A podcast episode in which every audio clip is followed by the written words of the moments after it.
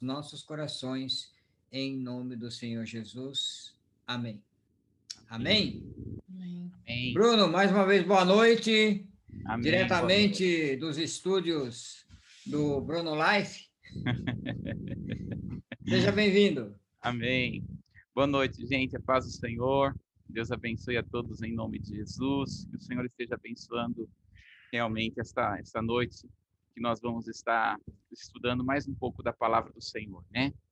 Então, é, hoje, querido, nós já falamos vários, é, várias, vários, estamos falando sobre os dons, né? Então, nós já falamos é, a respeito do, do corpo de Cristo, dos dons ministeriais, dos dons motivacionais, que foi a semana passada. Hoje, nós vamos falar sobre as manifestações do Espírito Santo. Né? Eu creio que vai ser bênção realmente nas nossas vidas, né, estudarmos sobre as manifestações do Espírito Santo. Então, quando nós estamos falando das manifestações aqui dos dons que vêm do Espírito, só lembrando aqui, né, quando a Bíblia fala a respeito de dons, nós temos esse quadrinho aqui que a Bíblia mostra para nós o que é dom, né? Você tem aí, tá vendo na sua tela. Nós vamos ter aí as manifestações do Espírito, os dons ministeriais e os dons talentos e motiva é, dons motivacionais e talentos, né? Que na verdade ela vem, só lembrando aqui, né? Que os dons ministeriais elas vêm de Jesus, é um dom de ventre e é para alguns, né? Não são todos os que têm este dom ministerial que nós já vimos, né? Aí nós temos os dons motivacionais e talentos. Esse já vai vir de Deus Pai é um dom de ventre e é para se desenvolver. Né? Então, são dons que estão lá para ser desenvolvidos. Cada um de nós temos pelo menos um dom motivacional e pelo menos um talento. Né? Cada, cada um de nós temos esse. Né? Então, hoje, nós vamos nos aplicar a estudar aqui sobre os dons das manifestações do Espírito Santo. Então, veja só. É, até aqui, nós estamos falando sobre dons e todos os dons, a palavra dom é algo que é presente. Dom, na Bíblia, significa presente. É, é, é quando é dado. Quando é, Deus dá, ele não vai retirar. Romanos capítulo 11, no verso 29, diz que os dons do Senhor são irrevogáveis. Os dons, as vocações do Senhor são irrevogáveis. Quando a Bíblia está falando isso em Romanos, está lidando com respeito de dons motivacionais e dos dons ministeriais, ou seja, quando Deus dá, Deus não retira. Isto é diferente das manifestações do Espírito Santo. As manifestações do Espírito Santo, elas, elas não são dadas, elas não são entregues, ou seja, a pessoa não possui. Só para nós termos uma base, quais são os dons? Nós vamos abrir a palavra do Senhor em 1 Coríntios, capítulo 12, 1 Coríntios, capítulo 12, aqui está do verso 8 ao 10, mas eu gostaria que nós lêssemos do verso 1 ao 10. 1 Coríntios, capítulo 12, do verso 1 ao 10, e nós vamos ver aqui a respeito dos dons. Alguém pode ler para nós? 1 Coríntios, capítulo 12, do verso 1 ao 10. Posso ler, Bruno? Pode acerca dos dons espirituais. Não quero, irmãos, que sejais ignorantes. Vós bem sabeis que éreis gentios, levados aos ídolos mudos, conforme éreis guiados. Portanto, vos quero fazer compreender que ninguém que fala pelo Espírito de Deus diz Jesus é anátema. E ninguém pode dizer que Jesus é o Senhor, senão pelo Espírito Santo. Ora, há diversidade de dons, mas o Espírito é o mesmo. E há diversidade de ministérios, mas o Senhor é o mesmo. E há diversidade de operações, mas é o mesmo Deus que opera tudo em todos. Mas a manifestação do Espírito é dada a cada um, para o que for útil, porque a um, pelo Espírito, é dado a palavra de sabedoria, e a outro, pelo mesmo Espírito, a palavra da ciência, e a outro, pelo mesmo Espírito, a fé, e a outro, pelo mesmo Espírito, os dons de curar, e a outro, a operação de maravilhas, e a outro, a profecia, e a outro, o dom de discernir os espíritos, e a outro, a variedade de línguas, e a outro, a interpretação das línguas. Muito bem. Então, quando nós observamos aqui, nós vamos ter a respeito das manifestações do Espírito. Veja bem que ele está lidando exatamente com esta expressão. Dá uma olhadinha comigo no capítulo 12, no verso 7, que diz: A manifestação do Espírito é concedida a cada um visando o fim aproveitoso. Então, veja, a palavra manifestação aqui no, no grego é faneroses. Faneroses, que é uma manifestação, é algo que vem e vai. Então, o que é uma manifestação? É assim, ó, manifesta, e sai. Manifesta e sai. Ou seja, é algo específico para aquele momento e para aquela situação, né? Então, manifestação é algo visando um bem proveitoso. A diferença é que aqui não está falando que o dom é dado de presente. O dom aqui não é entregue. Dom, diferente dos dons motivacionais, talentos e dos dons ministeriais, que ali a pessoa nasce e Deus dá, Jesus dá e eles são eles são irrevogáveis. Diferente aqui acontece com respeito às manifestações do Espírito Santo. Por quê? Ninguém tem o dom. Então vamos lembrar aqui quais são os dons do Espírito. Os dons do Espírito, eles estão classificados aqui em categorias.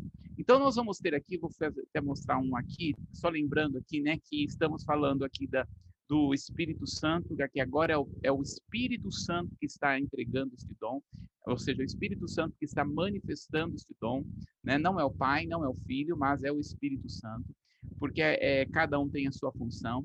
E nós vamos ter aqui uma categoria a respeito dos dons do Espírito. Tá? A categoria dos dons do Espírito está dividida em três partes dons de revelação, dons de poder e dons da palavra. Dons de revelação, dons de poder e dons da palavra. Então, quando nós temos ali, é são um total de nove dons.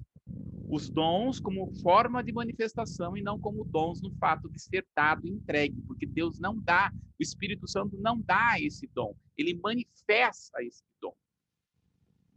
Né? Então, nós vamos ter ali os dons de revelação, os dons de revelação, nós vamos ter dentro dos dons de revelação, nós vamos ter palavra de sabedoria, palavra de conhecimento e discernimento de espírito. Essas três categorias, dentro das categorias de dons de revelação, nós vamos ter palavra de sabedoria, palavra de conhecimento e discernimento de espírito. Aí nós vamos ter uma outra classificação dos dons, que é os dons de poder. E dentro dos dons de poder, nós vamos ter dom da fé, operação de milagre e dons de curas. Tá vendo que está no plural? Dons de curas, né? E depois nós vamos ter uma, a terceira categoria, que é os dons da palavra, que nós vamos falar sobre profecia, variedade de língua e interpretação de línguas. Nós vamos ver cada uma delas. O que é importante saber? Nós vamos ter aqui, por exemplo, nos dons de poder, os dons de curas, tá? E aí, muita gente começa a dizer assim: nossa, vamos aí, vamos até aquele pastor, porque aquele pastor tem o dom de cura. Veja, não existe quem possui o dom de cura. A Bíblia não manifesta, não existe alguém que tem o dom de cura. Não é isso. Nós vamos ver essa diferença quando nós vamos olhar ali a respeito dos dons de curar, mas ninguém tem o dom de cura. O que acontece é que o Espírito Santo manifesta através daquela pessoa com cura. É que muitas vezes nós ouvimos uma pessoa que ora para um é curado, ora para outro é curado, ora para outro é curado, a gente fala, nossa, esse irmão tem o dom de cura. Mas não é que ele tem, porque ele não possui. É o Espírito Santo que se manifesta agindo com cura. É diferente porque não se possui o dom da cura. Quando nós falarmos sobre cura, nós vamos ver então por que, que Deus manifesta com algumas pessoas, como, por exemplo, R.R. Soares, é, é, é a, a, o, o, pastor é, aquele que tem o cabelo igual do, do irmão José Roberto, né? como que é o nome dele? O que escreveu Bom Dia Espírito Santo? É o nome dele, Jesus. Alguém me lembra? Ninguém lembra aquele que escreveu Bom Dia Espírito Santo? Benihim. Benihim. Estou vendo, lembrando do Billy Graham, mas é o Benihim, né? Eu falo que tem um topete igual do irmão José Roberto, né? então, é, por que, que Deus se manifesta mais através, às vezes, dessas pessoas do que outras? Nós vamos ver por quê, porque a palavra do Senhor vai nos explicar. Agora, veja só, é, o Espírito Santo, a partir do momento em que nós aceitamos a Jesus como nosso Senhor e Salvador, o Espírito Santo vem habitar em nós e ele começa a manifestar os dons dele através das nossas vidas. Deus, o Espírito Santo vai através das nossas vidas vai curar, o Espírito Santo através da nossa vida vai trazer interpretação de línguas, o Espírito Santo através da nossa vida vai trazer é, a, a, a, a interpretação da língua, enfim. Espírito Santo vai nos usar, nos usar.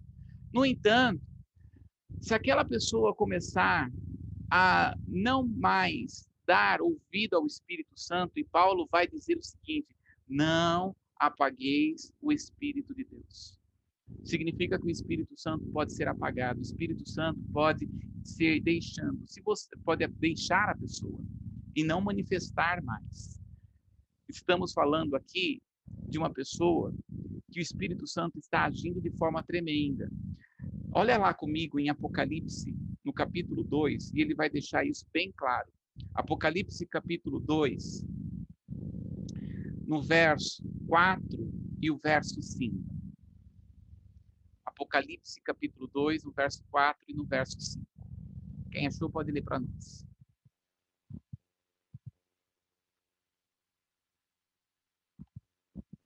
Eu leio. É, tenho, porém, contra ti que abandonaste o teu primeiro amor. Lembra-te, pois, de onde caístes, arrepende-te e volta à prática das primeiras obras. E se não, venho a ti e moverei do seu lugar o teu candeeiro, caso não te arrependas. Muito bem. Então, quando está falando aqui a respeito do candeeiro, se você não se arrepender dos seus pecados, se você der ouvido ao pecado, então o Senhor vai remover o candeeiro. Quando ele está falando de remover o candeeiro, ele está falando do Espírito Santo. Então, quando está falando sobre remover o candeeiro, se a pessoa não der a voz ao Espírito de Deus, não der a voz aquilo que Deus está ministrando no coração da pessoa, não estiver sempre conectada à vontade e o querer do Senhor, diz a palavra aqui que o Senhor vai deixar de usar aquela pessoa. Né? Deixar de usar. Agora nós estamos falando de um crente que aceitou a Jesus. Que o Espírito Santo pode deixar de usar aquela pessoa. Agora, por quê?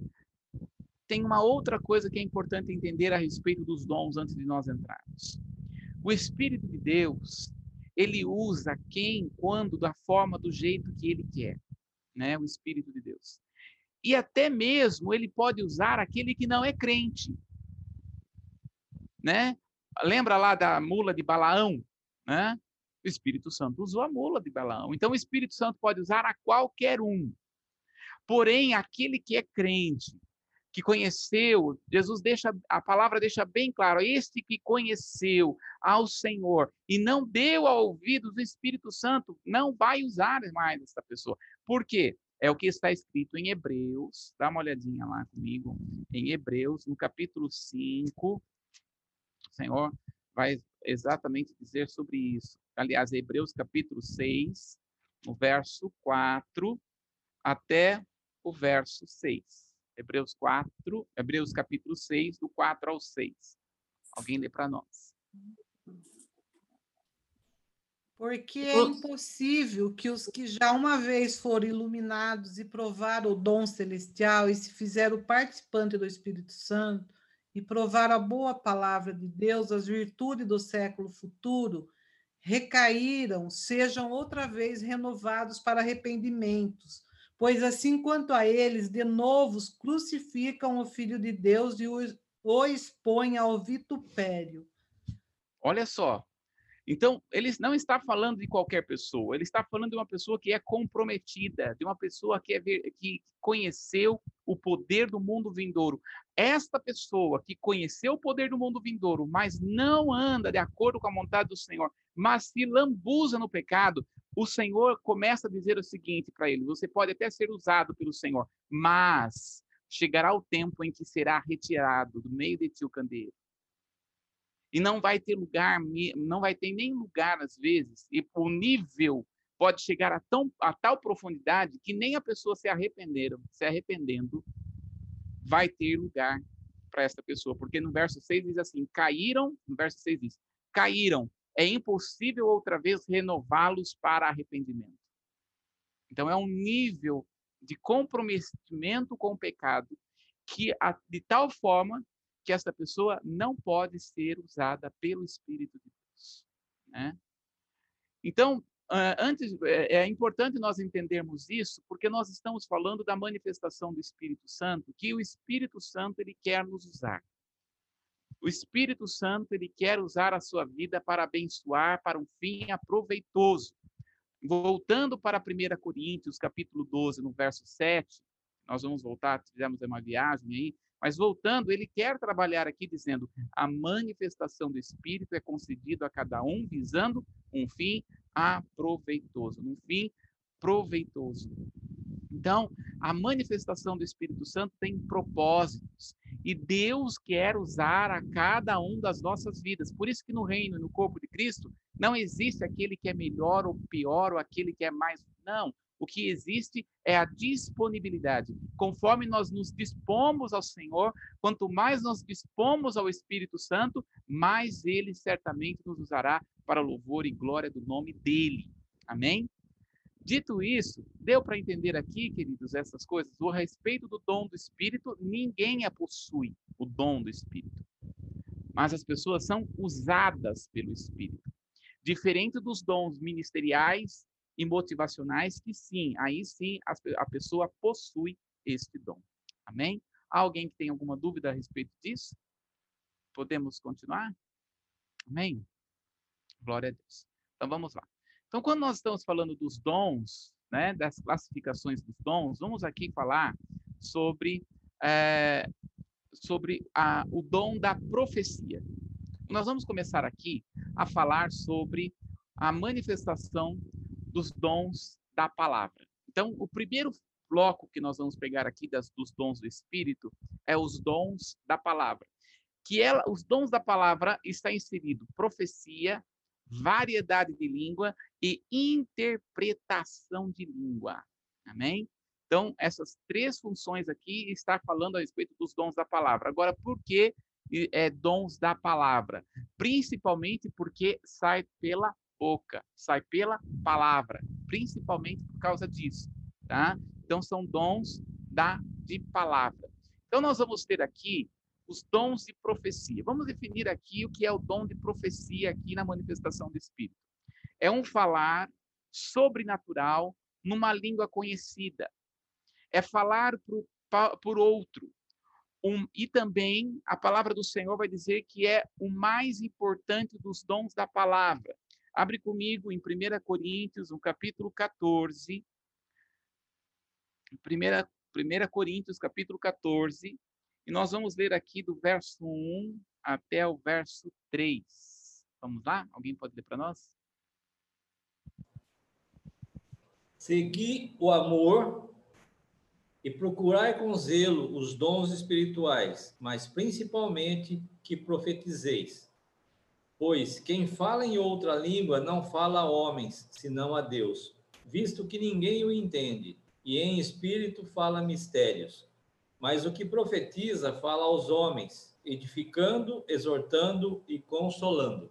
Muito bem. Então, olha só, qual que é a função primordial da profecia? Exortar, consolar e edificar. Nós já falamos várias vezes a respeito da profecia, né? Que esta é a função primordial da profecia. Vamos só lembrar aqui, gente, o que é edificar? O que é edificar? Fala para nós. a, vida está fazendo assim, ó, isso mesmo, né? É edificar, né? É construir, né? Edificar é construir. Ou seja, o, a, a função primordial aqui do profeta é o fato realmente de construir, né? Está construindo algo, está elaborando algo. Então essa é a função primordial, construir. E aí nós vamos ver aqui a palavra exortar. O que é exortar? Exortar. É, às vezes ah, tem uns que estão tá falando assim, é descer o rei, né?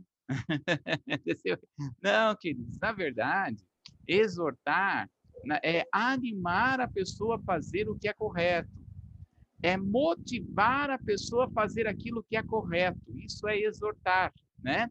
E muitas vezes, dentro desta exortação, sim, é chamar a advertência, né? É chamar a advertência, mas com o propósito de fazer com que a pessoa acerte, com que a pessoa faça o que é correto. Isto é exortar. E o que é consolar, né? A palavra aqui, consolar, é dada a trazer aquele consolo, né? Trazer uma palavra que consola a pessoa. Então, a, a função primordial da profecia é esta: exortar, edificar e consolar. Esta é a, a função primordial a respeito da profecia. Agora, quando nós estamos falando da profecia, note bem, né, que nós vamos ter profecia nos, na manifestação do Espírito, nós vamos ter profetas dos dons ministeriais e nós vamos ter o profeta nos dons motivacionais. Então nós temos profecia, profeta e profecia. E aí? Como é que fica? E agora? Né? Porque, veja, nem todo aquele que profetiza é profeta, mas todo profeta profetiza. Entortou um pouquinho? Então vou, vou repetir de novo. Nem todo que profetiza é profeta, mas, que, mas todo profeta profetiza. Então, nós vamos, vamos entender isso daqui. Qual que é a diferença do profeta, da manifestação do Espírito, com o profeta dos dons ministeriais e dos dons motivacionais? Primeira coisa, nos profetas, uh, qual que é a função deles? Todos eles, seja da manifestação, seja do ministerial ou da, ou, ou da motivacional, o profeta ele vem, todos eles vêm para edificar, consolar e exortar. Esta é a função primordial. Todos eles vão fazer isso. O profeta ministerial e o profeta motivacional, eles vêm de ventre. Eles estão vindo de ventre. Ou seja, a pessoa nasce assim. A diferença do profeta ministerial com o profeta motivacional é que o profeta motivacional ele não tem autoridade sobre a igreja. Ele não fala com voz de autoridade para a igreja, mas ele fala para, para a, a pessoa de forma individual.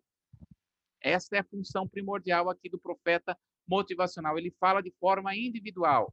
Diferente do profeta ministerial, porque o profeta ministerial ele tem autoridade sobre a igreja, então ele fala em massa, ele fala na igreja, ele tem autoridade para falar no nome do Senhor Jesus para a igreja, porque a igreja é do Senhor.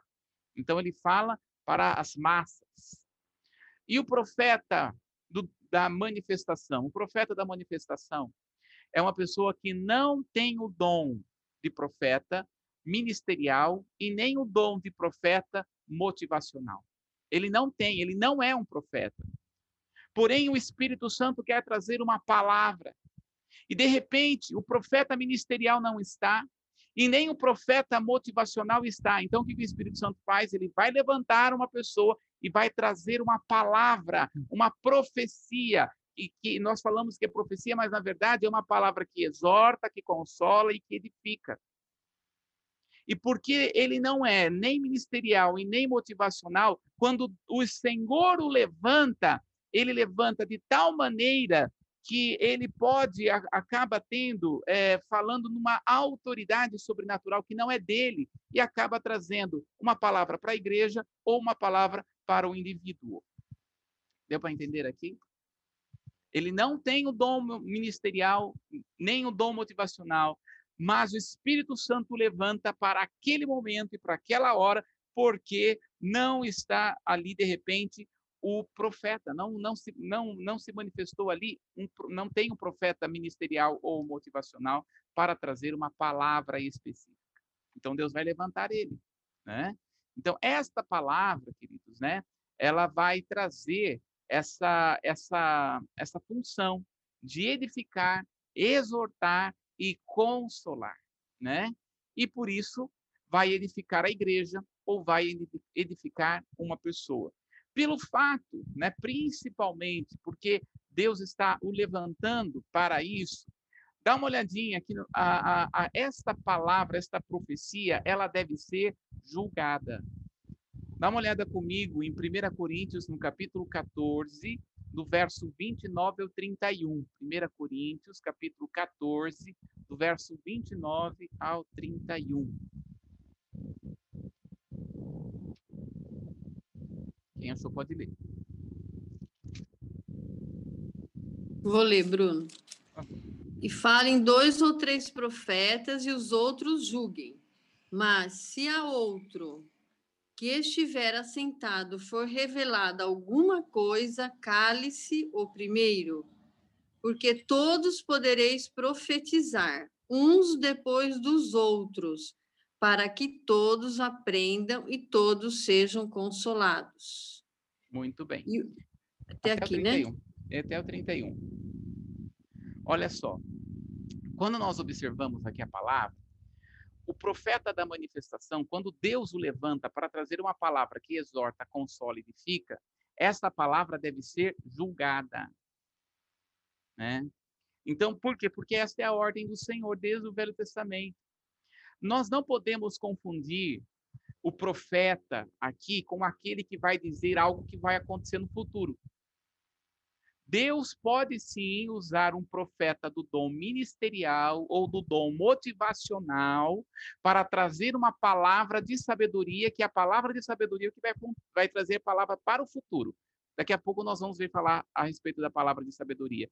Mas o profeta, no Novo Testamento, ele não tem a função primordial de trazer o que vai acontecer lá na frente. Não é isso. O profeta, a função primordial dele é exortar, consolar e edificar a igreja e a vida das pessoas, né? Esta é a função primordial. Porém, tudo o que o profeta falar tem que estar de acordo com a palavra.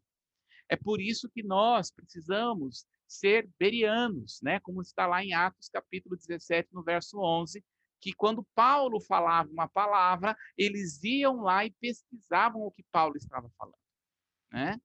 Paulo, ele era uma pessoa que tinha o dom ministerial de apóstolo com o dom motivacional de profeta, né? E quando nós observamos isso, ele trazia uma palavra e as pessoas iam se iam, iam olhar o que Paulo estava falando, iam observar o que Paulo estava ministrando. Isso aqui é importante.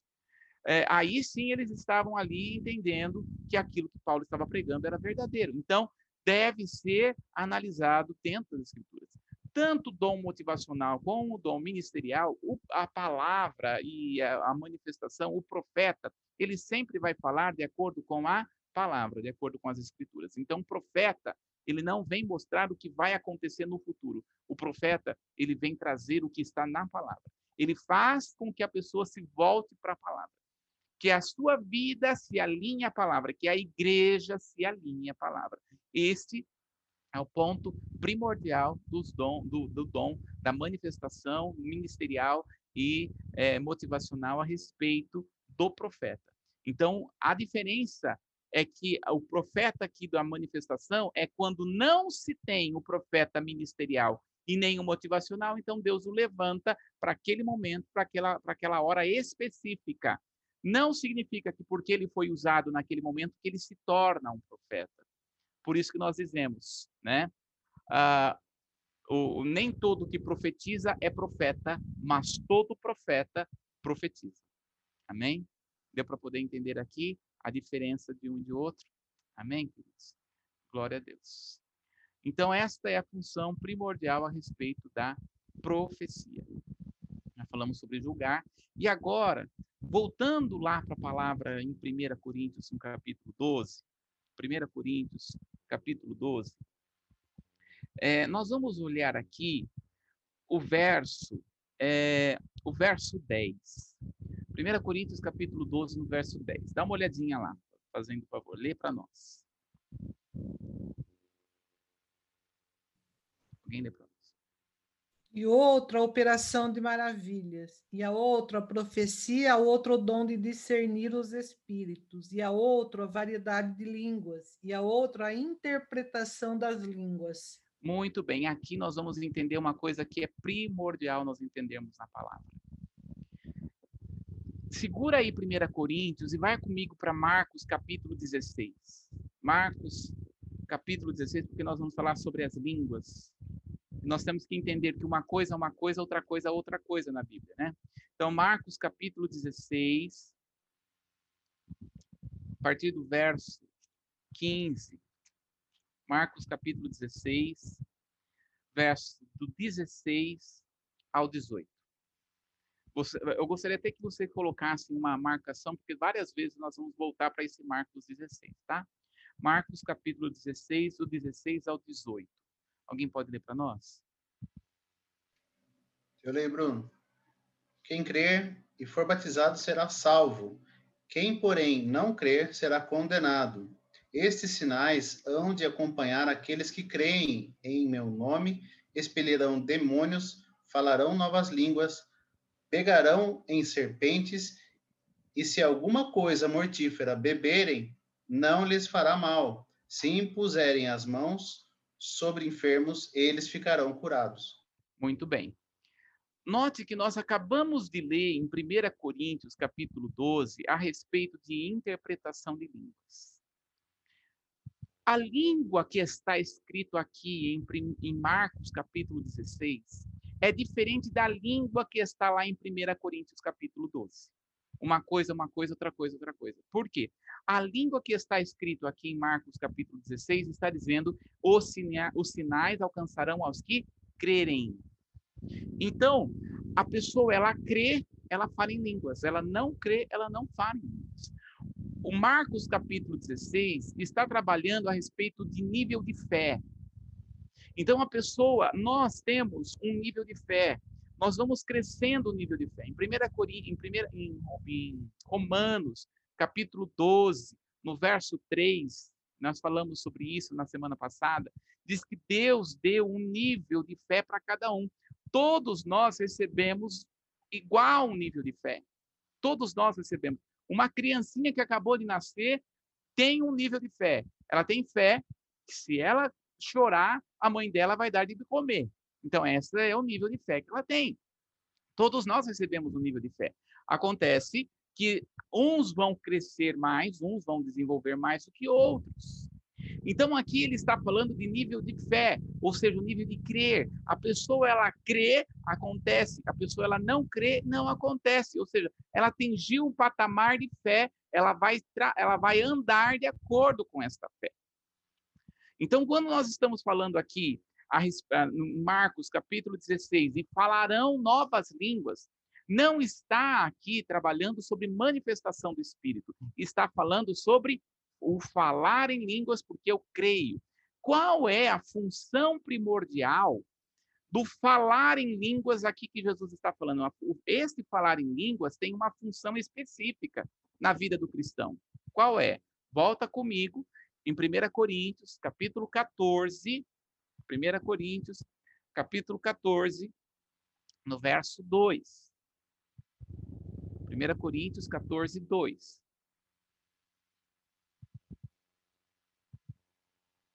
Quem achou pode ir para nós aí.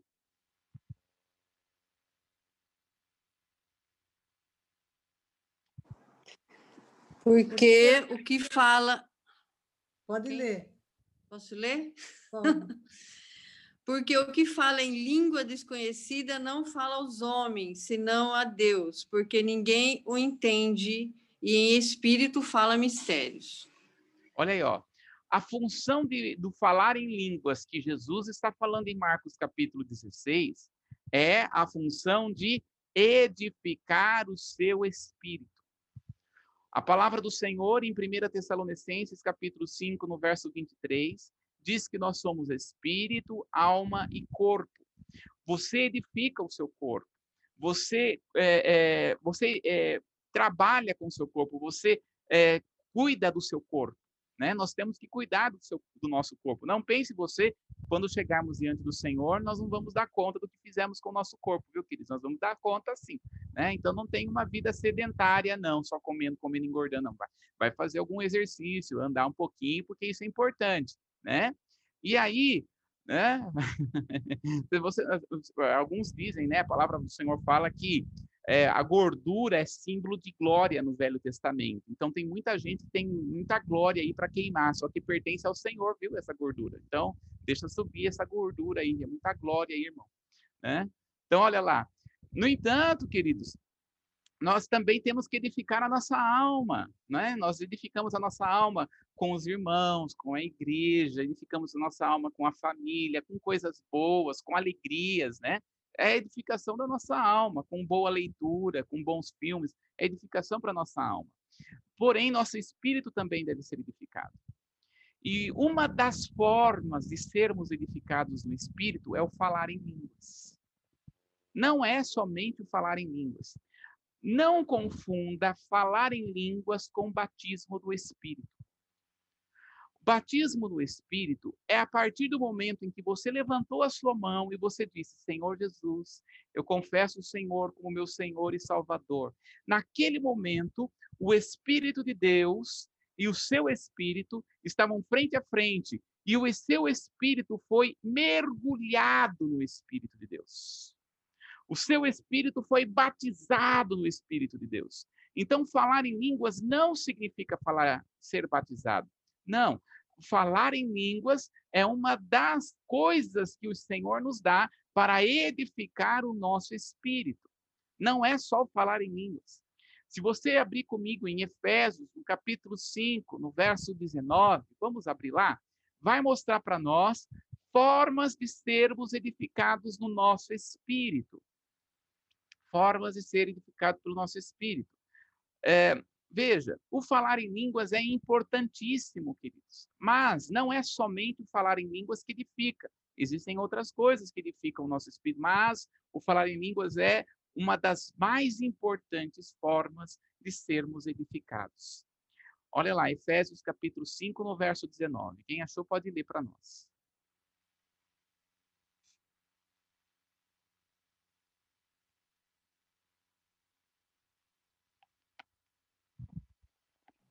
Falando entre vós com salmos, entoando, louvando de coração ao Senhor com hinos e cânticos espirituais. Olha aí, ó, com salmos, ou seja, a leitura da palavra, com cânticos espirituais, né? Com louvando ao Senhor, e aqui os cânticos espirituais há uma linha que diz que realmente ao cantar em línguas. Então, nós vemos aí, estas são algumas formas, a oração, o jejum, a leitura da palavra, são formas que nós edificamos, nós estamos trazendo a, a edificação do nosso espírito. Então, mas eu costumo dizer que a oração, é, o jejum, a leitura da palavra, queridos, é o arroz, feijão e bife. Formas de sermos edificados. É o arroz, feijão e bife. No entanto, o falar em línguas é a feijoada, é aquela coisa mais substância, é o que vai fazer o seu espírito se abrir para ter experiências profundas com o Espírito de Deus. Porque o falar em línguas é um falar, de, como nós vemos lá em 1 Coríntios capítulo 14, é um falar de línguas estranhas. E o falar em essas línguas estranhas é o seu espírito com o Espírito de Deus, com o próprio Deus falando. É, é, é aquele código Morse sabe?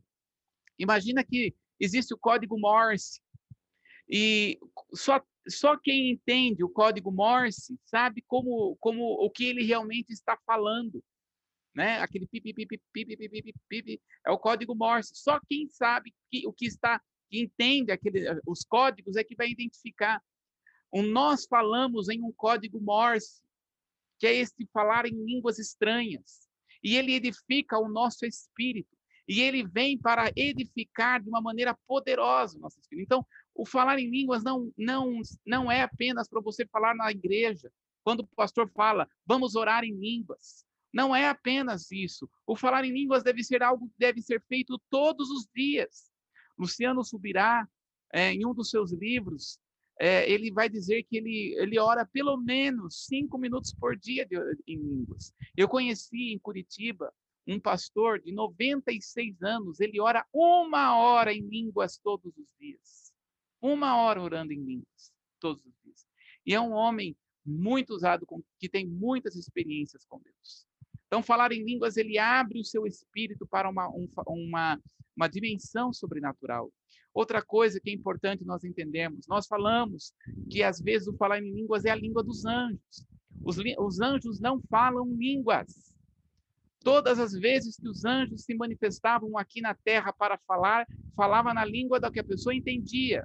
Se você abre em Daniel, quando o anjo chegou para Daniel, o anjo não falava em línguas. Eu fico imaginando às vezes o, se, se, o anjo chegasse para Daniel, chegasse assim, Daniel, e o Daniel olhasse para ele, o anjo começasse, Rachakatarabanaias, Rebassuricantarabanassuriandalabas. Tchau. Aí Daniel falou, o que, que ele falou? O que, que esse negócio aí? Não, toda vez que o anjo chegava, falava na língua dele. Né? Então, nós falamos, ah, o, o falar em línguas é a língua dos anjos, mas é, no fato de ser uma língua espiritual porque nem mesmo os anjos falam esta língua, queridos. É uma língua estranha que edifica o seu espírito e edifica, e é uma conversação do seu espírito com o Espírito de Deus. É importantíssimo nós, como corpo de Cristo, falarmos em línguas. Quando nós estamos falando a respeito de línguas na Bíblia, nós temos três categorias a respeito de línguas. Nós temos o falar em línguas, nós temos o interpretar em línguas e nós temos a variedade de línguas. E uma coisa é uma coisa, outra coisa é completamente diferente da outra. Então, falar em línguas aqui é aquilo que Jesus está falando. Em meu nome falarão novas línguas. Então, aqueles que creem falarão uma língua, e esta língua vem para edificar o seu espírito. Agora, nós vamos ter aqui em 1 Coríntios capítulo 12 esta expressão interpretação de línguas. Então, a primeira função que nós precisamos entender, tem muita gente que fala assim, não pode orar em línguas em público. Não é isso que Paulo fala. Paulo nunca, o apóstolo Paulo nunca disse para a igreja não orar em público, ao contrário. Se você olhar comigo no verso do capítulo 14, de 1 Coríntios, capítulo 14, no verso 29, ele vai dizer o seguinte, 1 Coríntios, capítulo 14, aliás, é, 39, não 29, 39. Ele diz assim: Portanto, meus irmãos, procurai com zelo dom, com zelo dom de profetizar. E ele diz: Não proibais o falar em outras línguas. 1 Coríntios, capítulo 14, no verso 39. Não proibais a ninguém de falar outras línguas. Por quê? Porque o falar em línguas no meio da igreja é importante. Principalmente quando se tem para a interpretação. Então, quando nós estamos falando sobre interpretação, a interpretação depende, a interpretação depende do falar em línguas. Como é que vai, vai haver interpretação se não há quem fala em línguas? Então há uma necessidade da igreja de alguém da igreja falar em línguas. E se o Senhor desejar interpretar, amém. E se Deus não desejar interpretar, amém também. Porque esta é a vontade do Senhor. Bom é ter a interpretação, mas não é uma uma uma regra é uma, é, é, ele está trazendo aqui uma, um conselho, ore para que haja interpretação. Então, quando nós olhamos aqui a respeito do falar em línguas, veja que essa expressão que nós temos aqui é interpretação. Interpretação não é tradução. Tradução é tradução, interpretação é interpretação. Tradução é quando você traduz palavra por palavra de uma língua para outra. Interpretação, na verdade, é uma, é, é, é uma forma de explicação daquilo que você entendeu. Né? Vamos dizer assim. É interpretar. Então, é a mesma coisa que você lesse um capítulo da palavra do Senhor e você vai agora trazer uma explicação daquilo que você leu. Ou seja, você está não está traduzindo, você está interpretando. Então, o que pode acontecer? Uma pessoa fala em línguas e três pessoas, de repente, estão ouvindo. E uma pessoa interpreta uma coisa, outra pessoa interpreta outra, outra pessoa interpreta outra, às vezes completamente diferente. Aí você vai dizer assim: mas Deus não é Deus de confusão. Como é que cada uma interpreta de formas diferentes? Acontece que a interpretação é de acordo com a necessidade que a pessoa ou a igreja tem. Então, vem para interpretar aquela palavra é uma interpretação para trazer um consolo para a pessoa, ou uma palavra específica para a pessoa. Por isso é uma interpretação e não uma tradução, porque tradução é palavra por palavra, como por exemplo, nós vamos pegar a palavra em inglês love e traduzir para amor aí sim é interpretação, é, é, é, é, tradução e não interpretação. Amém? Então, quando alguém está falando em línguas e vem alguém e diz: Olha, o Senhor ministrou algo no meu coração, conforme essa pessoa estava falando em línguas, não é tradução, é uma interpretação daquilo que está falando, e isso edifica a igreja. Amém? Então, isso, isso é interpretação de línguas. Então, há uma necessidade de ter alguém falar em línguas para que o outro interprete. E isso é maravilhoso porque a igreja precisa de interpretação, né? Uh, olha só, né? Passagens que falam a respeito da interpretação aí é para nós orar para que haja interpretação, né? deve ter um intérprete presente com, e deve ser feito com ordem e decência e vai revelar coisas secretas a respeito do coração. Vai trazer a, a, aquilo que está muitas vezes oculto, a interpretação vai trazer exatamente esta função é, de trazer aquilo que está, por exemplo, em oculto.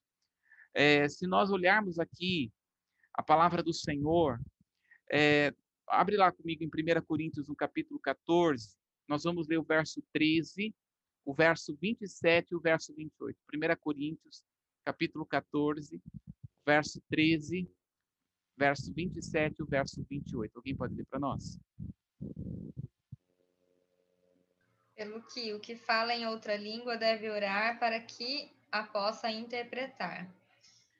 É... Olha só, só pregando aqui, essa expressão deve orar, a verdade não é no sentido de regra, essa palavra dever aqui não é no sentido de uma imposição, mas é um, uma forma de conselho. Senhor, o Senhor deseja interpretar para nós? Se alguém aqui falou, Pai, se está falando aqui, se o Senhor deseja interpretar, que haja interpretação.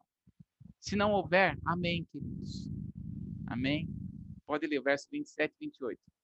No caso de alguém falar em outra língua, que não sejam mais do que dois, ou quando muito, três, e isto sucessivamente haja quem interprete. Mas, não havendo intérprete, fique calado na igreja, falando consigo mesmo e com Deus. Muito bem. Quando nós olhamos aqui, muitas pessoas pegam esse texto aqui e vai dizer assim: ó, oh, tá vendo? Não pode todo mundo orar em línguas. Veja, mais uma vez aqui é uma expressão que está tra trabalhando aqui conosco não é uma ordem. Ele está dizendo aqui no sentido de é, uma, uma, organização na igreja, não uma ordem. Quando nós chegamos assim, irmão, você que fala em línguas, fale em línguas agora. Fale em línguas agora. Há uma liberação. Então nós vamos, todos nós podemos estar falando em línguas ali, né? Há uma liberação, não há problema nós orarmos. Tanto é que ele vai dizer, olha, não proibais a ninguém de falar em outras línguas. Mas ele diz assim: mas peça para que o Senhor interprete. E se não houver isso, não houver a interpretação, então fique calado, ou seja, fique, fique quieto, não tente inventar qualquer tipo de interpretação. Mas ele não está impedindo. Veja, a expressão aqui não é uma forma de impedimento, mas é uma forma de conselho, né? É é, nós pegamos esses textos aqui, queridos, seria muito bom se nós pegássemos o capítulo 1, 2, 3, 4, porque os capítulos 1, 2, 3, 4, a de, de Coríntios, ele está trabalhando a respeito do Espírito Santo. Os dons são do Espírito Santo, não é do homem, é do Espírito Santo. Amém? Deu para entender aqui o fato de interpretação? Amém? Glória a Deus. Vamos então para uma outra, né? Nós vimos então ali o falar, a interpretação, e aí nós vamos ver aqui a variedade de línguas. O que é variedade de línguas? É falar sobrenatural, é o falar sobrenatural numa língua não aprendida, nem sempre entendida pelos ouvintes. E não é uma habilidade linguística. O que é, então, variedade de línguas, gente? É uma, uma, uma língua em que a pessoa ela não aprendeu. Então, por exemplo, ela começa a falar inglês, mas ela nunca falou inglês. Ela nunca foi, nunca, jamais foi para uma, uma escola em inglês para aprender a falar. Mas, de repente, ela está na igreja, ou ela está orando na casa de alguém e começa a falar. E ela, ela acha que está falando em línguas estranhas, né? falando em línguas, mas, na verdade, ela está falando em inglês. Possivelmente, tem alguém naquele lugar que fala em inglês e a pessoa está entendendo tudo.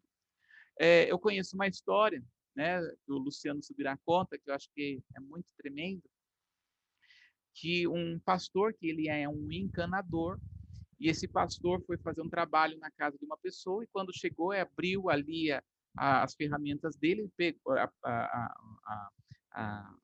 pegou ali a Bíblia, pegou a Bíblia, colocou em cima e foi fazer a função dele.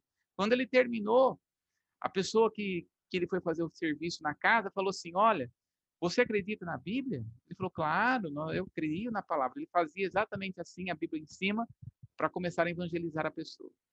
E nesse intuito, aí ele, o, o rapaz, né, o dono da casa, falou assim: Olha, eu sou judeu. Ah, você é judeu? E aí ele começou: Nós devemos muito aos judeus, porque nós temos a palavra, nós temos a Bíblia por causa dos judeus. E eles começaram a, a conversar, e daí aquele pastor falou assim: Olha, eu posso, eu posso orar por você? né? Eu estou sentindo de orar, posso orar por você? E aí o judeu lá falou: ah, oração nunca é demais mesmo, pode orar. E aí ele começou a orar por aquele homem, e de repente ele disse que começou a sentir, fala em línguas. Começou a sentir, ele falou, mas se eu falar em línguas não vai entender nada, mas quer saber? Melhor obedecer do que sacrificar. E ele começou a falar em línguas. Quando ele começa a falar em línguas, aquele homem começa a chorar. Começa a chorar, e ele termina a oração, ele vira para aquele pastor e fala assim: Por que você não me disse que sabia falar em hebraico. Ele falou, mas eu não sei falar em hebraico. Só sei algumas palavras assim. Falou, mas você falou toda a minha vida em hebraico e ainda no sotaque da minha terra? Né? O que foi isso? Variedade de línguas. O Espírito Santo agindo. Ou seja, a pessoa, ele achava que estava falando em línguas, mas na verdade, Deus estava trazendo ali uma língua. Então, variedade de língua é uma língua da terra. Em Atos capítulo 2, quando o Espírito Santo desceu sobre todos ali, não foi uma língua dos anjos, né, uma língua espiritual. Não, foi, na verdade, o que foi ali foi uma variedade de línguas. Homens iletrados e outros começaram a falar línguas de outras nacionalidades, porque estavam na festa do Pentecoste e havia ali muitos que, que eram da Itália, que era da Grécia, que era da Macedônia e que veio para Israel comemorar o Pentecostes. E de repente, aqueles homens que não falavam outras línguas, né, uma outra língua que não fosse da sua própria nação, de repente estava falando língua de nações diferentes. É por isso que os homens estavam dizendo: eu nós estamos entendendo o que esses homens estão dizendo, né? Então, quando a, a, a variedade de línguas se manifesta, queridos, é algo específico, né? Gary James, o pastor Gary, ele, ele, vai, ele diz que quando ele estava na, na adolescência dele, ele estava fazendo missões aqui no Brasil, né? Ele agora é, é, ele é brasileiro, né? Ele é americano, mas e aí ele diz que quando estava na, no Brasil e de repente ele começa a uma pessoa vem orar por ele e esta é uma senhora muito simples e começa a falar em inglês e falar palavras assim poderosas para ele. E aí ele abraçou aquela senhora, obrigado por toda a palavra que você me disse. E ela, não, mas eu só falei em línguas. Ele falou, não, você falou totalmente em inglês, né? É, se não me engano, né? na década de 90, lá na Missão Evangélica do Brasil, quando ainda era no Walter Center, que hoje é o Walter Center ali, né, academia, nós estávamos, a igreja estava recebendo uma, uma, uma atriz que aceitou Jesus. Toda vez, é, esqueço o nome dela, uh, Marta Anderson, lembrei, Marta Anderson. E ela veio, ficou uma semana contando o testemunho dela e uma pessoa que era que falava inglês estava assistindo a pregação e de repente começou a mover de Deus e como a pessoa a pessoa que estava do lado dela começou a falar em, em, em línguas a pessoa achava que estava falando em línguas mas na verdade estava falando em inglês. E o Senhor trouxe palavras específicas para aquela pessoa. Então isso é variedade de língua. É uma língua que a pessoa fala mas não é uma língua espiritual é uma língua da terra. Por isso é variedade porque pode ser várias várias, qualquer língua de qualquer nacionalidade, de várias nacionalidades, veja que é uma manifestação do Espírito. Não é que a pessoa ela recebeu um dom ali para falar outra língua e que aquele dom nunca mais será tirado dela. Não, é uma manifestação que aconteceu e é algo específico para aquele momento, né? É, que o Espírito Santo usou aquela pessoa. Amém? Glória a Deus. Vamos então ver uma outra forma que nós temos aqui, que também é. Olha só. Então, nós vamos ter. Nós vamos ter aqui dons de revelação. Né? Dentro dos dons de revelação, nós vamos ter palavra de sabedoria, palavra de conhecimento e discernimento de espírito. Volta comigo em 1 Coríntios capítulo 12, né? 1 Coríntios capítulo 12, e nós vamos ver exatamente esta palavra. 1 Coríntios capítulo 12, no verso 7, no, aliás, no verso 8. 1 Coríntios capítulo 12, no verso 8. Alguém pode ler para nós?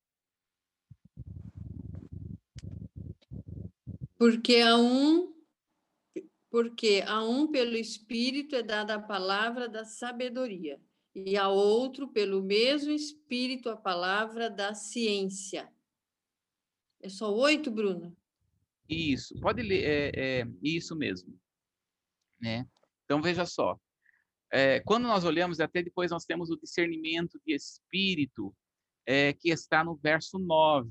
Pode ler para nós e a outro pelo mesmo Espírito a fé, e a outro pelo mesmo Espírito os dons de curar. Muito bem. Então nós temos aqui, ó, palavra de sabedoria, palavra de conhecimento e discernimento de espírito. Primeiro ponto. Dons de revelação. Por que, que tem esse nome, dons de revelação? Essa palavra, essa expressão dons de revelação vem, vem porque Deus vai revelar aquilo que está oculto e escondido. Dons de revelação é isso. A revelação é aquilo que está oculto do homem, né? Então vamos lá aqui com esse primeiro ponto, né? A respeito dos dons de revelação, que é a palavra de sabedoria, né? Palavra de sabedoria. Quando nós estamos falando de palavra de sabedoria, né? É, sempre lida com o futuro. Palavra de sabedoria é o que geralmente nós chamamos de profecia né? Então, uma coisa é uma coisa, outra coisa é outra coisa. Realmente, o que é para o futuro é a sabedoria. Por que chama-se palavra de sabedoria? Porque Deus é o sabedor de todas as coisas. Ele sabe de tudo. Então, Deus, dentro daquilo que ele vai saber, ele vai derramar algo específico. Ou seja, Deus sabe do, que, do seu do seu passado, presente e futuro, mas a palavra de sabedoria vai trazer o que vai acontecer no futuro. Então Deus vai trazer a revelação, um pouco da revelação do que vai acontecer no futuro para esse momento, para você. Então, por exemplo, Apocalipse. Muitas coisas do que está escrito em Apocalipse nós conseguimos identificar o que vai acontecer no futuro. Por que, que nós conseguimos? Porque Deus, trouxe ali para, para João uma palavra de sabedoria. Palavra de sabedoria é como se fosse um conta-gota. Você já viu conta-gota, né? Todo mundo já viu aquele conta-gota. Você vai tomar um remedinho de conta-gota. Então, o que é o conta-gota? É, você vai ter que ir lá contando. Um, dois, três, né? Então, a palavra de sabedoria é uma gota do saber de Deus do que vai acontecer no futuro. Isso é palavra de sabedoria. É uma gota, não é tudo. É uma gota. Então, tudo aquilo que Deus tem para você, Deus tem para mim, de repente vem alguém e fala o seguinte: olha, o Senhor está me dizendo que vai acontecer isso, isso, isso, isso, isso na sua vida. Aí geralmente a gente fala assim: nossa, eu recebi uma profecia. Não, você recebeu uma palavra de sabedoria. Aí sabe o que você vai fazer? Você recebeu uma palavra. Você vai pegar essa palavra e você vai, você vai colocar na prateleirinha da sabedoria de Deus. Vai colocar ali. Quando nós estamos falando de palavra de sabedoria, né? Não é a sabedoria de Salomão, gente. E nem é a sabedoria, porque a palavra, a palavra sabedoria, se você for no dicionário, está escrito assim: a arte de saber viver. Então não é essa sabedoria. Também não é a sabedoria que Tiago fala, que se alguém precisa, peça a Deus que ele dá liberalmente. Não. Palavra de sabedoria vai trabalhar o que vai acontecer no futuro na sua vida. Então, alguém trouxe uma palavra para você, Deus usou alguém para trazer uma palavra para você, do que vai acontecer na sua vida, você vai pegar essa palavra e deixa ali na guardadinha. Por quê? Porque se for Deus mesmo que falou, ele vai cumprir. Você não tem que ir a, a, a fazer de todas as formas para que aquela palavra se torne realidade na sua vida. Não. Você tem que ter uma vida obediente à palavra, uma vida voltada para o Senhor, porque Ele mesmo vai fazer com que você chegue na palavra que Ele mesmo disse. É confiar, é confiar naquilo que o Senhor tem para você. É a palavra de sabedoria. Então, é, tudo que está escrito, né, apontando para o que vai acontecer é nesse sentido, de palavra de sabedoria. Veja, a palavra de sabedoria, ela pode ser entregue de várias formas. Uma das formas da palavra de sabedoria ser entregue é através de visões. Deus, de repente, pode chegar é, para você, uma pessoa chegar para você e entregar uma palavra. Olha, eu recebi uma, tive uma visão com você que vai acontecer isso, isso, isso na sua vida, né? Nós temos um exemplo que está em Atos, no capítulo 9, do verso 10 ao 16. Vamos lá, olhar. Atos, capítulo 9, do verso 10 ao 16. Olha lá o que está acontecendo com o apóstolo Paulo. Atos, capítulo 9, do 10 ao 16. Alguém pode ler? E alguém já pode abrir em Atos 27, 10. Então vamos lá. Atos 9, 10, 16, né? Isso. E havia em Damasco um certo discípulo chamado Ananias e disse-lhe o Senhor em visão, Ananias. E ele respondeu: Eis-me aqui, Senhor. E disse-lhe o Senhor: Levanta-te e vai à rua chamada direita, e pergunta em casa de Judas por um homem de Tarso chamado Saulo, pois, pois eis que ele está orando. E numa visão ele viu que entrava um homem chamado Ananias e punha sobre ele a mão, para que tornasse a ver. E respondeu Ananias: Senhor, há minutos ouvi acerca deste homem. Quantos males tem feito aos teus santos em Jerusalém? E aqui tem poder dos principais dos sacerdotes para prender a todos os que invocam o teu nome. Disse-lhe, porém, o Senhor: Vai, porque este é para mim um vaso escolhido para levar o meu nome diante dos gentios e dos reis e dos filhos de Israel. E eu lhe mostrarei quanto deve padecer pelo meu nome. Olha aí, alguém que é o ministério de Paulo, porque o Senhor falou, chamou ele ali e falou assim: Olha, eu vou mostrar para ele quanto importa sofrer pelo meu nome, né? Então, você olha para a vida de Paulo, é sofrimento total né? Era sofrimento total. Então ele teve essa palavra. Veja, o Senhor mostrando para ele: você vai ser um grande servo, você vai ser um instrumento nas minhas mãos, vai para sofrer, você vai sofrer um pouco. Olha só, essa visão é entregue. E essa visão realmente acontece, é, essa visão é dada para Paulo, né? E ele de repente começa a viver esta palavra de sabedoria. Lá em Atos capítulo 27, no verso 10, nós vamos ver. Alguém pode ler para nós? Atos 27, 10.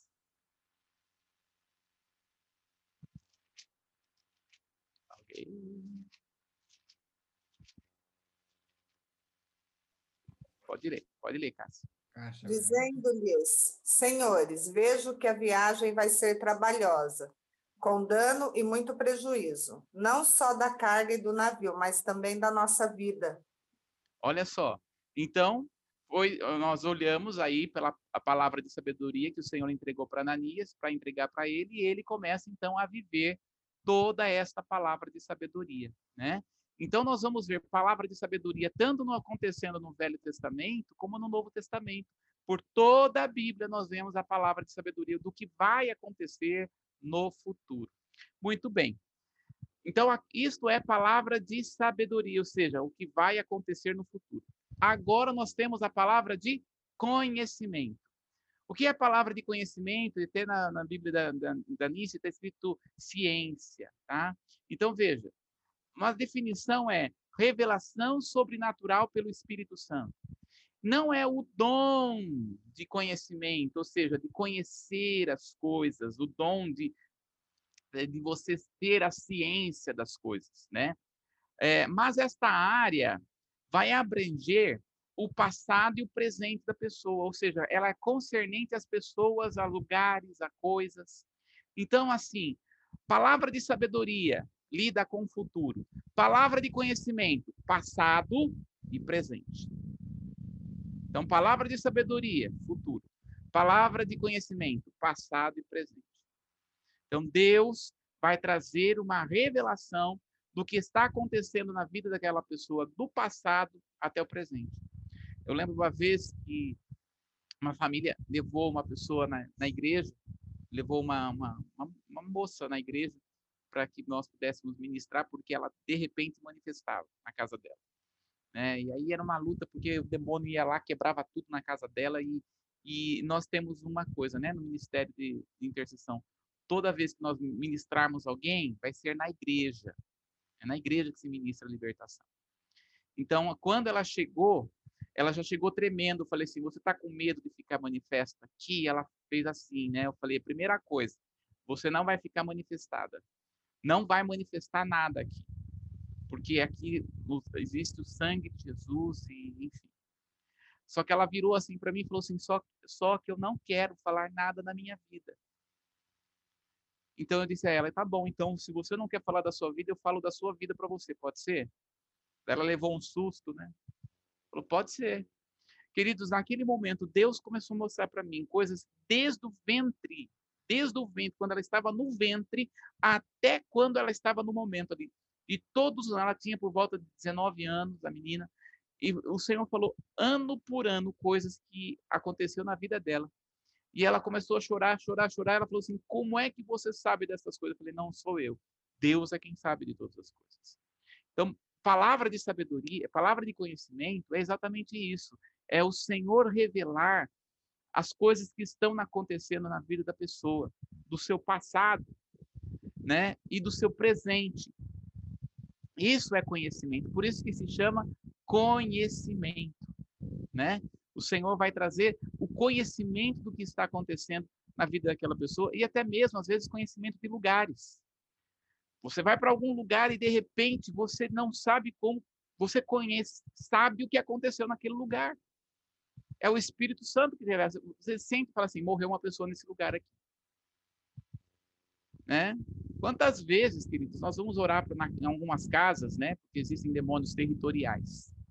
Nós vamos orar em algumas casas e a pessoa passa óleo, passa sal, passa tudo que você imaginar, né?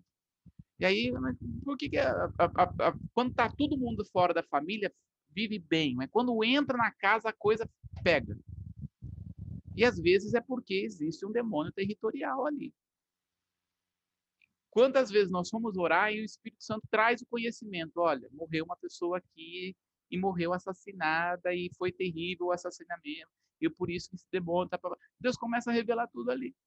Né? O que, que é isso? É palavra de conhecimento. O Espírito Santo revela o que aconteceu no passado e o que está acontecendo no presente. Né? Por exemplo, quando você abre em Atos, no capítulo 5, quando Ananias e Safira chega para os apóstolos e eles é, dizem que vendeu uma propriedade por um valor e na verdade foi outro, E quando eles estão ali, eles morrem na presença dos apóstolos. Isso traz tanto temor à igreja. Mas o que acontece ali, Pedro chega para ele e fala assim: Você está mentindo ao Espírito Santo, a Deus. Por que, que eles têm esse discernimento de que eles estavam mentindo? Era o é, espírito de, de, de conhecimento, ou seja, o Senhor traz o que está acontecendo no passado e no presente. Queridos, diante de Deus, nada fica oculto. Deus vai revelar. Isso que é tremendo na, na, naquilo que, que é do Senhor, né? Nada fica oculto. Deus revela, uma hora ou outra, aquilo que está feito, está sendo feito no quarto, é anunciado nos telhados.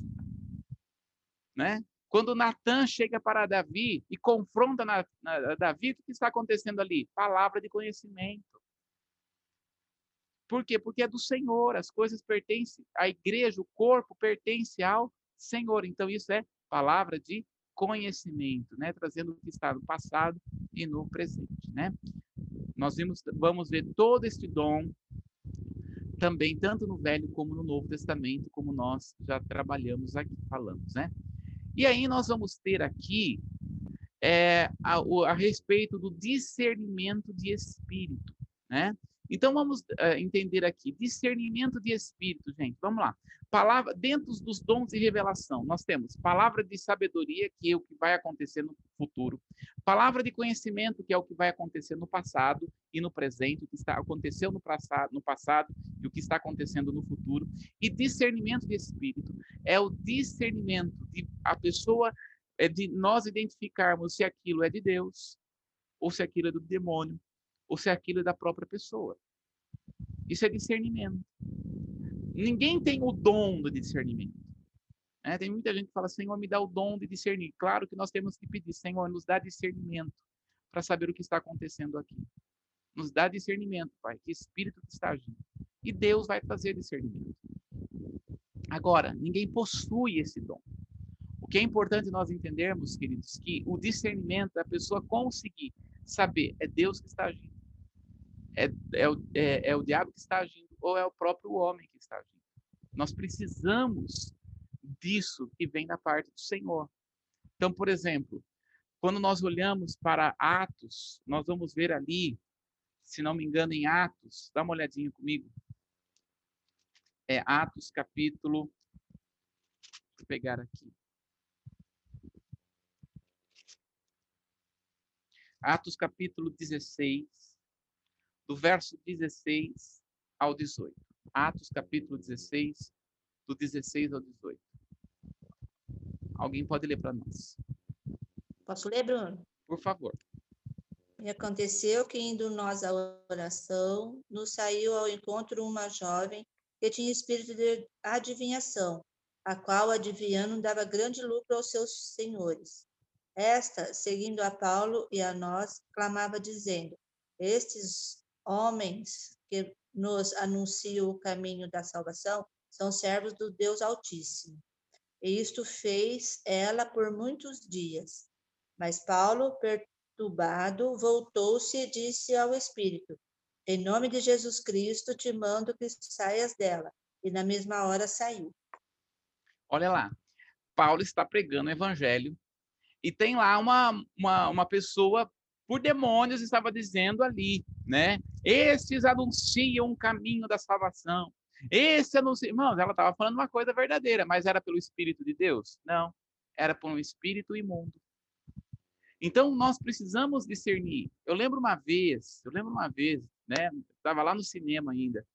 É, tem coisas que na, na, vida da gente a gente guarda, né? Assim, lembro uma vez que nós estávamos na igreja e de repente uma pessoa chegou na igreja, todo mundo falando em línguas, todo mundo falando em línguas.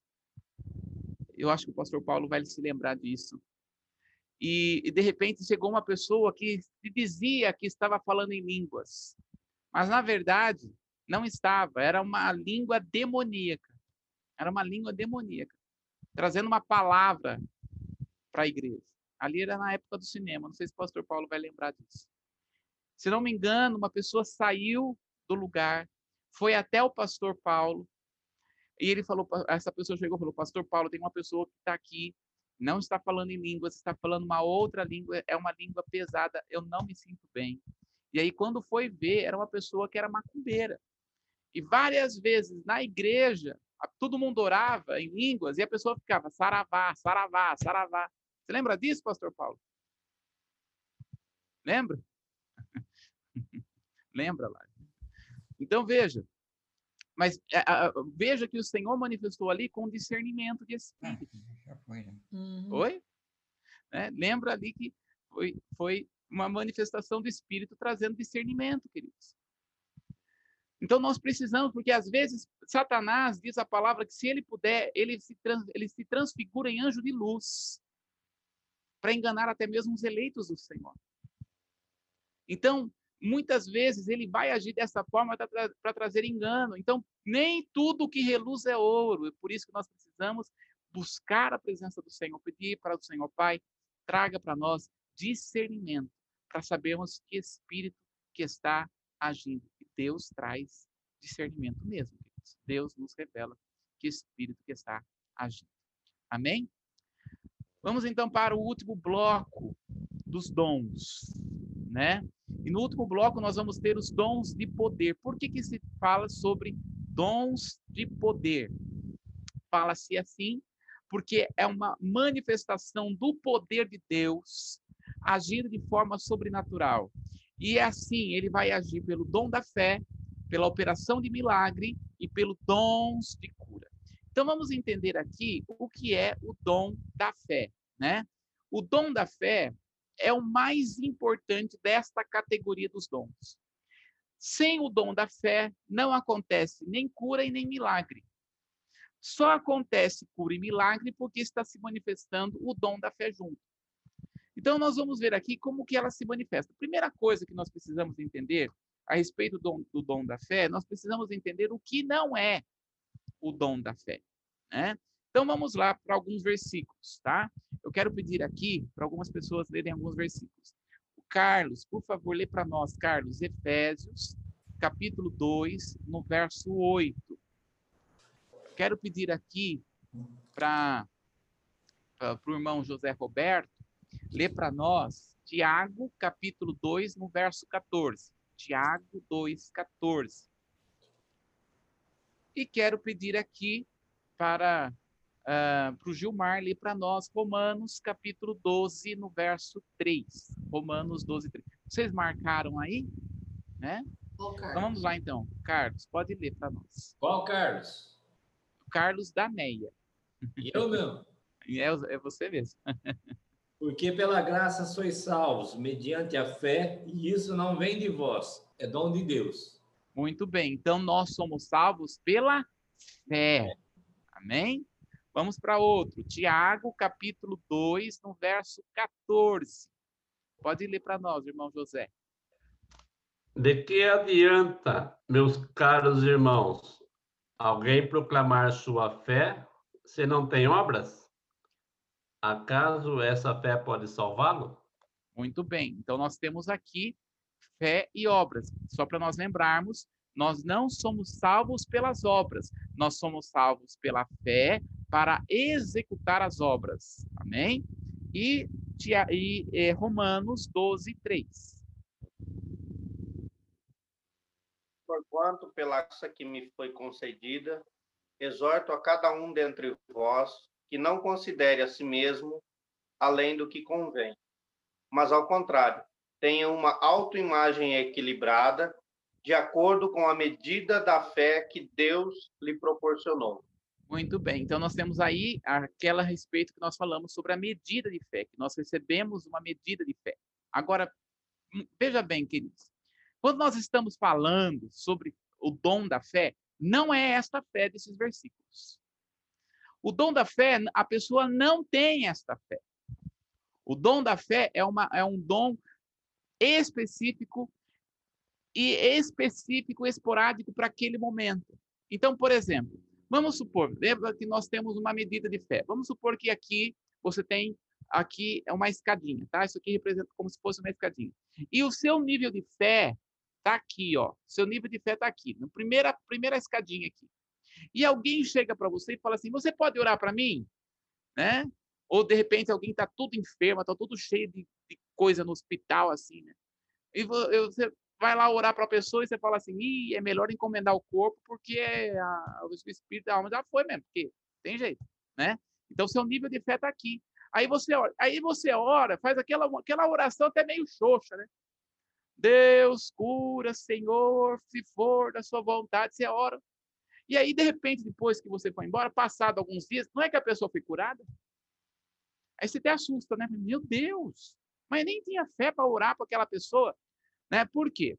Porque o Espírito Santo esvaziou você de fé mesmo. E te levou deste nível de fé para este nível de fé, aqui em cima. O Senhor te deu aqui, ó, te levou a um outro nível de fé. Isso se chama manifestação da fé, dom da fé. Depois que você orou e viu o milagre acontecer, o seu nível de fé, ó, volta aqui. Olha só. Então, seu nível de fé volta. Por quê? Porque Deus não deseja que nós venhamos ficar de manifestação a manifestação, ou seja, dependendo das manifestações. O que Deus deseja é que o nosso nível de fé cresça. A partir da semana que vem, nas terças-feiras, né, de terça a sexta, a pastora vai, nós estamos falando lá, né, falando sobre o fruto do Espírito, e o próximo que nós vamos falar é sobre o fruto da fé. E nós vamos falar exatamente sobre a, a fé que vai se desenvolvendo, né? Então, Deus deseja que a nossa fé cresça, por isso que ele vai falar sobre o grão de mostarda. Então, veja, nós estávamos em um nível de fé, a pessoa está no nível de fé, vai para outro nível e depois ela volta, porque ela vai se desenvolvendo em fé. Quando nós estamos falando desta fé, é uma habilidade sobrenatural que Deus dá, queridos, para aquele momento e para aquela hora. E aí, então, debaixo desta habilidade, desta fé sobrenatural, é que vai acontecer cura e que vai acontecer milagre. Então, esta fé, ela vem para um propósito, para a cura ou para um milagre, né? Então, nós vamos ver esta manifestação de fé em vários momentos da igreja. É manifestação de fé, né, para trazer cura. Agora, vamos estudar aqui, vamos ver aqui a respeito de milagres. Veja, o dom da fé, ela é a ponte para acontecer milagres e cura. O que é milagre de acordo com a palavra? De acordo com a palavra, milagre é quando vai acontecer, porque nós temos curas e milagres. Qual é a diferença de milagres e curas? Qual é a diferença ali? Milagres na Bíblia está relacionado tudo aquilo que é da natureza. Então, por exemplo, a água se transformar em vinho, o mar vermelho se abrir, né? Jesus acalmar a tempestade, a ressurreição acontecer, uma perna de uma pessoa que não tem perna, de repente a perna puxa, é feita, né? Toda a pele, a pele daquela perna é regenerada, tudo. Isto é milagre. Então, está a milagre está apontando para tudo aquilo que é fora da natureza. É que geralmente nós falamos assim, ah, aquela pessoa não andava e de repente está andando, agora é milagre. Não, aquilo é cura. Nós vamos já entrar já já em cura. Mas milagre está apontando para tudo aquilo que é da natureza. Coisas que podem acontecer. Por exemplo, alguém já orou aqui para parar de chover? Ou alguém aqui já orou para chover? Alguém já fez isso? Né? É. Então, quantos aqui já orou? Né? lembro que estava uma tempestade uma vez, queridos, e estava na pista, estava sozinho, e era de noite. E aquela chuva que Deus mandava, aquela chuva que Deus mandava, eu coloquei a mão para fora e falei, em nome de Jesus, chuva para. Eu preciso chegar na minha casa. Irmãos, a chuva, acabou, acabou. Sabe o que é isso? Manifestação de milagres. Então, milagres está acontecendo sempre por, por conta da natureza, tudo que não está, não está na natureza. Então, por exemplo, já curas, por isso que está falando dons de curas no plural. Dons de curas no plural que está aí em 1 Coríntios capítulo 12. Dons de curas. Por que curas? Porque está relacionado ao ser humano. A curas está relacionada ao ser humano. E é curas porque é espírito, alma e corpo. Então, o Espírito Santo vai usar aquela pessoa para trazer uma cura para o espírito, para a alma e para o corpo daquela pessoa. Então aí sim, a cura, de repente a pessoa, ela tem a perna, mas ela não anda. Então Deus vai vir trazer cura. Ela tem o pulmão, mas o pulmão não está funcionando direito, aí sim é curas, né? Então é a cura do espírito, da alma e do corpo. Então é por isso que está englobando aqui a cura, cura e milagre. Milagre está sempre para aquilo que é da natureza e cura sempre voltada para aquilo que é do homem, espírito, alma e corpo. Agora, se o homem ressuscita, não é cura, é milagre. Por quê? Porque não é normal da natureza. Alguém que morre voltar a voltar a, a viver. Então é milagre. É, a pessoa não tem a perna e de repente a perna é feita, isso não é cura, isso é milagre, porque a natureza não pode fazer isso. Amém? Glória a Deus. Agora, vamos entender aqui a importância. Quando nós olhamos aqui a respeito de cura, nós, eu disse para vocês que não existe alguém que tenha o dom de cura. Mas então por que existem pessoas como o Benihim, que ora para um é curado, ora para outro é curado? Lembra lá que nós lemos em Marcos, no capítulo 16, que está dizendo: em aqueles que creem, os, os sinais acompanharão os que creem. Veja, conforme nós vamos crescendo o nosso nível de fé, tá? Conforme nós vamos crescendo o nosso nível de fé, existem pessoas que o nível de fé dela vai se desenvolvendo de tal forma que quando ela ora, ainda que a pessoa para quem ela está orando não tenha fé, mas porque ela tem e ela chegou àquele nível de fé, a cura acontece. Então, depende ali do nível de fé em que a pessoa ela desenvolveu. Não é porque ela tem um dom da cura, mas é porque ela desenvolveu. Veja que Paulo fala que o maior nível de cura é quando nós o maior nível de fé é quando nós vamos dizer para um monte sair daqui para lá. Esse é o maior nível de fé. Ninguém chegou nesse nível. Porém, ele está mostrando aqui que existem sim pessoas que chegaram a, a um nível de fé. Então, por exemplo, eu não preciso de uma manifestação do Espírito para falar em línguas, mas nós precisamos da manifestação do Espírito para interpretar a língua. Então, é, eu, a pessoa, quando ela chega no nível de fé, que ela crê realmente, ela recebeu o rema de Deus a respeito da cura, ela realmente, quando vai orar para alguém, porque ela tem aquela fé, ela então ora e a cura acontece. É o que está acontecendo em Tiago capítulo 5, no verso 16. Se alguém está doente, chame os presbíteros. E a imposição de mãos, e, a, e a, o, a, o óleo da unção, e a oração do justo salvará o doente, curará o doente. Aí sim, é porque ele chegou a um nível de fé. Então nós somos, cada um, queridos, desenvolve um nível de fé. Amém? E, é, e nós vamos crescendo no nível de fé, porque o Senhor vai nos levando a esse crescimento. É Deus quem vai nos levando a esse crescimento. Não somos nós. Agora eu vou fazer a minha fé desenvolver. Não. Conforme você vai lendo a palavra, edificando a palavra, edificando a sua fé, você vai desenvolvendo. E o Senhor vai te levando a esse, a nível de fé. Amém? Deu para entender aqui? Amém? Amém, Lila? Joia. Amém, pastor. É isso. Espero que os irmãos tenham sido abençoados. Em nome de Jesus. Alguém quer fazer alguma pergunta?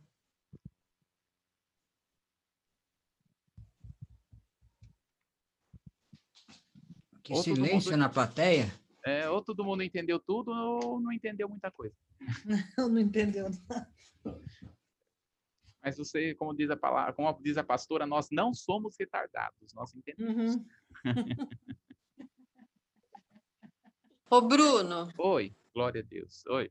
Eu, eu fiquei um pouco confusa. É, palavras de sabedoria e profecia. Uhum. Eu fiquei, eu confesso que eu fiquei um pouco confusa. É porque geralmente nós confundimos e falamos, eu recebi uma profecia porque quer é, trabalhar a respeito do futuro, né? Mas é muito simples. O que é profecia? É edificação, exortação e consolação. É uma pessoa que fala uma palavra que consola o coração, que fala uma palavra que exorta a, nosso, a nossa vida, que fala uma palavra que edifica a nossa mente, o nosso coração. Isso é profecia. Quando alguém vem assim e fala, nossa, aquela, aquela pessoa trouxe uma palavra, meu coração ficou tão bem depois que aquela pessoa falou, né? Isso é profecia. Palavra de sabedoria é o que vai acontecer no futuro, né? Alguém chega para você e fala assim, olha, eu tive uma visão, eu tive um sonho com você, que você estava foi para algum lugar, que você teve isso, que você vai acontecer isso, isso, isso na sua vida. Isto não é profecia, isto é palavra de sabedoria, é o que vai acontecer no futuro. É porque a gente fala diferente, a gente fala que palavra profética, né? Não é, é assim fala? É, é, no sentido do futuro, né? Ah, isso. isso é... Não, mas não é, é palavra de sabedoria. Por que se costuma dizer isso, né? Porque no Velho Testamento, os profetas eram extremamente usados com palavra de sabedoria. Né? Os profetas eram extremamente. E, e isso geralmente acompanha o, o, profeta. A palavra de sabedoria geralmente acompanha aquele que tem o chamado profético. Como, por exemplo, um homem na Bíblia chamado Ágabo, que ele recebeu uma palavra de sabedoria que, é, que ia acontecer nos dias de Cláudio, né? uma, uma, uma, uma grande seca, e de fato aconteceu, né? ali naquele tempo. É, mas Deus estava usando o profeta com uma palavra de sabedoria. Então, não necessariamente que apenas a, o profeta é usado, só o profeta é usado com palavra de sabedoria. Não é. No Novo Testamento, o Senhor vai usar não só o profeta, mas a muitos com palavra de sabedoria. Amém? E você acha, eu não sei se eu entendi bem uma hora que você falou que é, o falar em línguas está relacionado com a nossa fé? O falar em língua, sim, é relacionado. Eu creio, eu falo, porque ali é algo que a pessoa ela crê, ela tem fé para falar, ela recebeu, ela entendeu, eu posso falar, então ela fala. Ah, não, tá. Não, não quer dizer que se ela não fala em línguas, ela não crê. Isso não quer dizer que ela não fala em línguas, ela não crê. Exatamente. Ah, tá. tá bom. tá certo. Era essa a minha dúvida. Isso. Amém. Vou puxar o gancho aqui da pergunta da, da Nice. É, eu sempre tive um pouco de dúvidas, né, com relação a dons da fé, né? Porque para mim dons é uma coisa e fé é outra. Como que junta esses dois? Aí você explicou muito bem, entendi. Uhum, uhum. Aí a Nice falou agora do falar em línguas e é um, uma manifestação do Espírito que edifica nosso espírito e a nossa fé também é um dom de fé falar em línguas? Não. O dom de fé, ele é exclusivamente para milagres e curas. a manifestação do dom da fé é exclusivamente para milagres e curas. O, é, o que está em Marcos capítulo 16, 17, 18, ele está falando um certo nível de fé. Então vamos lá. A fé nós já recebemos a partir do momento que nós aceitamos a Jesus. E esta fé vai se desenvolvendo. Conforme nós vamos crescendo, como se desenvolve a fé? Ouvindo a palavra, através, da, através é, do testemunho do irmão, nossa fé vai sendo edificada, vai crescendo, né? A, a, esta fé. E conforme nós recebemos a palavra, a pessoa recebe, né? Como é que é, é a fé é edificada? É, quando a palavra do Senhor deixa bem claro, né? A, a fé ela vem pelo ouvir e ouvir a palavra. Conforme nós vamos ouvindo a palavra, essa palavra entrou como revelação, como rema no meu coração, aí vem então a fé sendo desenvolvida, mas a fé de forma para ser desenvolvida. É uma fé que você vai crescendo nela. O dom da fé você não desenvolve. O dom da fé não você não cresce nela. O dom da fé é uma manifestação de fé para acontecer, é uma explosão de fé para acontecer milagre ou cura. Aí então, depois que acontece o milagre ou cura, você volta para o nível de fé que você estava, para continuar desenvolvendo ela. Eu costumo dizer que Deus dá, dá assim, é, é um doce como uma criança, né? Você dá o doce da criança, depois você tira de novo. Agora você cresce para poder conseguir o doce. Né? É nesse, nesse, nesse, nesse tipo de Porque Viu, Bruna? Porque sempre a glória é do Senhor, ele não divide com ninguém. Por isso que é como ele quer a manifestação, aonde Sim. ele quer, para quem ele quer.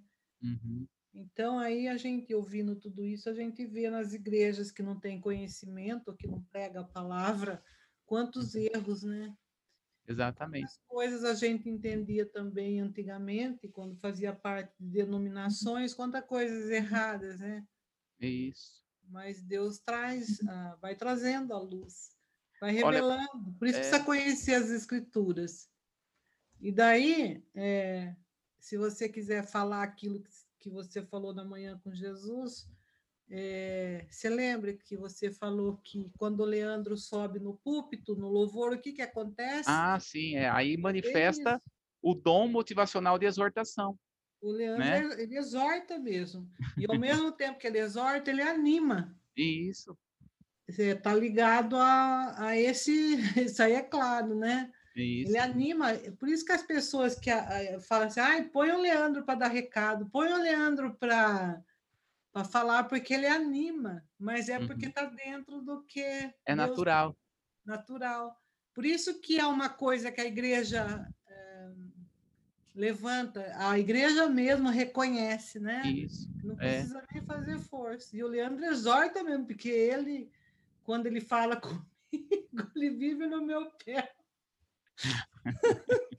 Mas é dele. É, é o dom motivacional, né? Exor, de exortação, né? Que é animar, é exortar, é o dom motivacional. Ou seja, está dentro dele. Está dentro. E, às, né? e às vezes a gente conversa alguma coisa com ele, ele entra na brincadeira, facinho, né? Porque está uhum. nele, né? Uhum. Fátima sempre fala, Leandro, ela falou, acho que hoje isso para mim, o Leandro topa brincadeira, né? Ele gosta, né? Mas uhum. não é, porque está nele, né? Sim. É, é fácil para entender. É isso. Então, quando ele sobe, ele manifesta aquilo que está dentro dele, que é esse dom motivacional de exortação, né? Então, é, é, ou seja, está dentro, diferente da manifestação, porque a manifestação não é o que a pessoa é, é uma manifestação, é ali, ó, para aquele momento, para aquela hora, é uma manifestação. Depois que Deus utiliza, de repente, uma pessoa com uma palavra de profecia, às vezes Deus nunca mais usa aquela pessoa como profecia. É. Né? Ou às vezes a gente ora para uma pessoa, a pessoa é curada, e depois a gente continua orando e nunca mais é curado. Né? Eu só não sei se não tem na Bíblia quando a gente ora e a pessoa morre, né? Porque tem situação, teve uma fase que eu orava, um monte de gente morria, um monte de gente não, não ora para muito mais. Nem, nem, era eu e a Fátima junto, né, Fátima? Lembra? nem ora por mim, pelo amor de Deus. Você ora para um, morre, ora para outro, morre. Então, isso daí eu não sei se é manifestação, não. Eu acho que era Deus mesmo chamando, né? É, mas você continua despachando, viu? Cuidado, oh, ela vai orar por você. Misericórdia. Então, oi.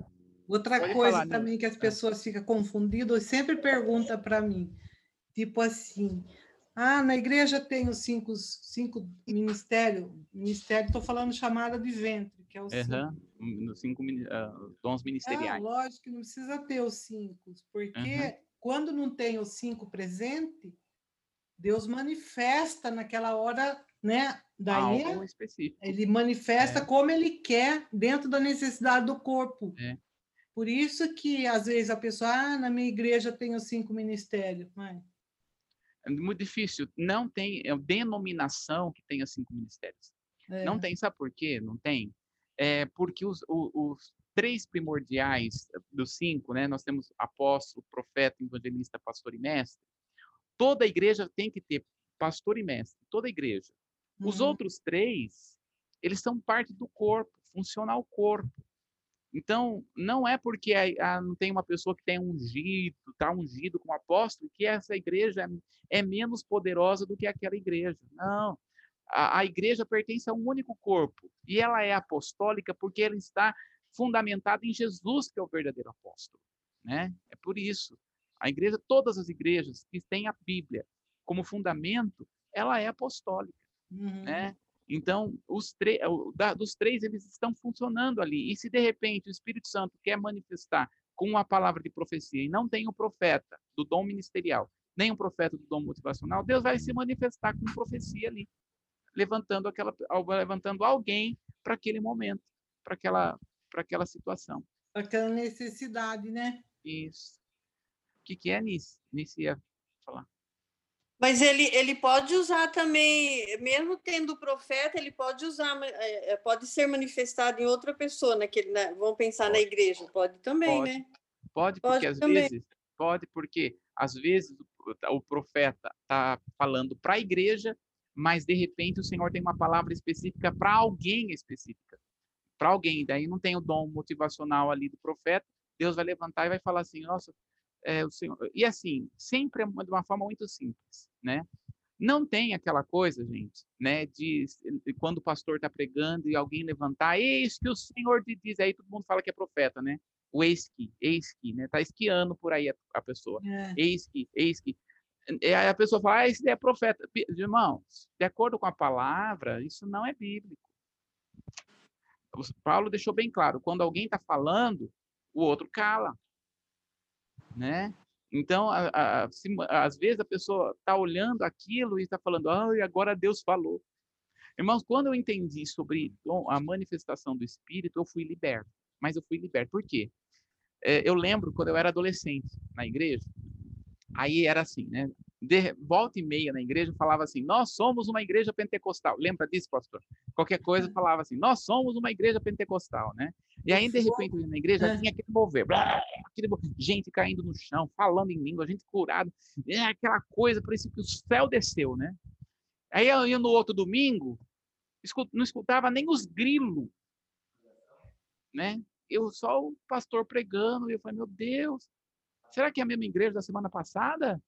Tem algum problema? Né? E se não levantasse alguém lá no meio da igreja falando eis que, eu falava, Deus não está aqui hoje. Para mim não estava aqui. Então era assim, eh, eu só sabia que Deus estava no meio da igreja, né? E eu posso falar isso. Só sabia que Deus estava no meio da igreja quando alguém levantava e profetizava isso que eu te digo algo, ou quando uma manifestação do Senhor vinha e Deus sempre trazia uma unção de riso na, na vida de uma irmã.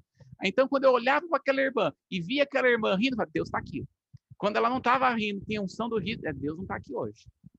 Né? Então, é, quando eu fui é, entendendo a respeito a respeito da manifestação do Senhor, eu fui liberto. Fui liberto mesmo, porque eu entendi que Deus, o Espírito Santo, se manifesta no culto da forma que Ele quer, da forma do que Ele deseja, com ordem, com decência, e sempre Ele estará lá. Quer falar algo, Lila? Tá ligado o seu som. Ixi, mas tá baixo, hein?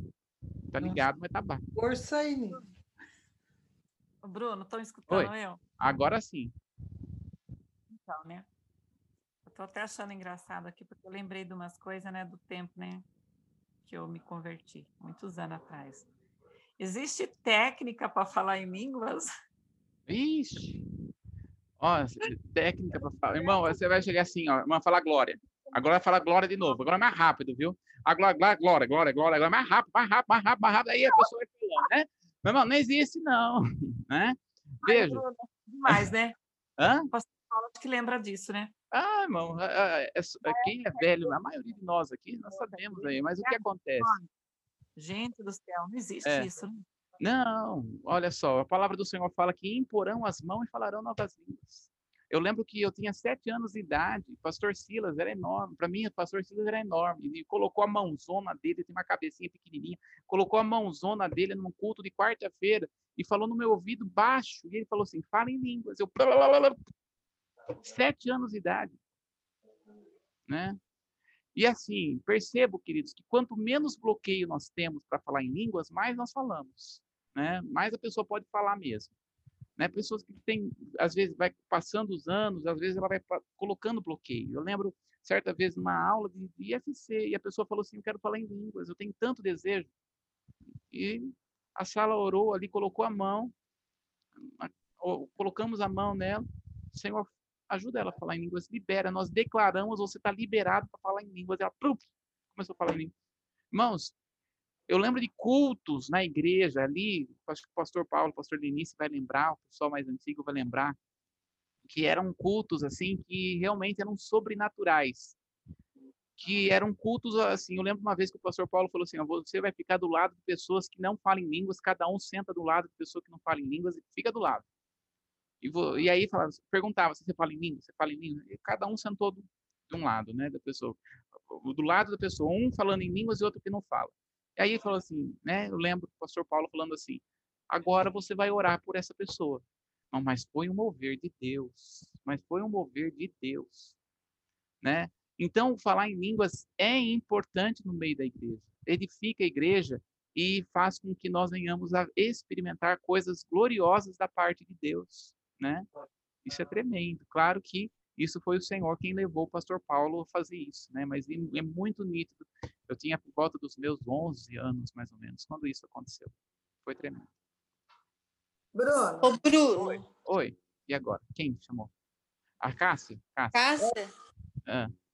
É, em, em, relação a curas e milagres, ah. é, é, interessante porque a gente sempre ora pela cura de alguém, quando Sim. a gente está orando por uma determinada situação. É. Aí, se acontece a cura, por que, que então todo mundo, e a gente sempre fala, né? O irmão recebeu um milagre. Isso é o que a gente sempre ouve, né? É, porque é, a, a, não consegue discernir o que a Bíblia chama de milagre e cura, né? Eu nunca tinha ouvido essa diferença, sabe? É, e, e, não é só você, a maioria das vezes, quando nós chegamos, perguntamos para muitos dos alunos que estão tá fazendo teologia qual que é a diferença de milagre e cura, muitos dizem, ah, milagre é quando é instantâneo, cura é quando é um processo. Não, não é.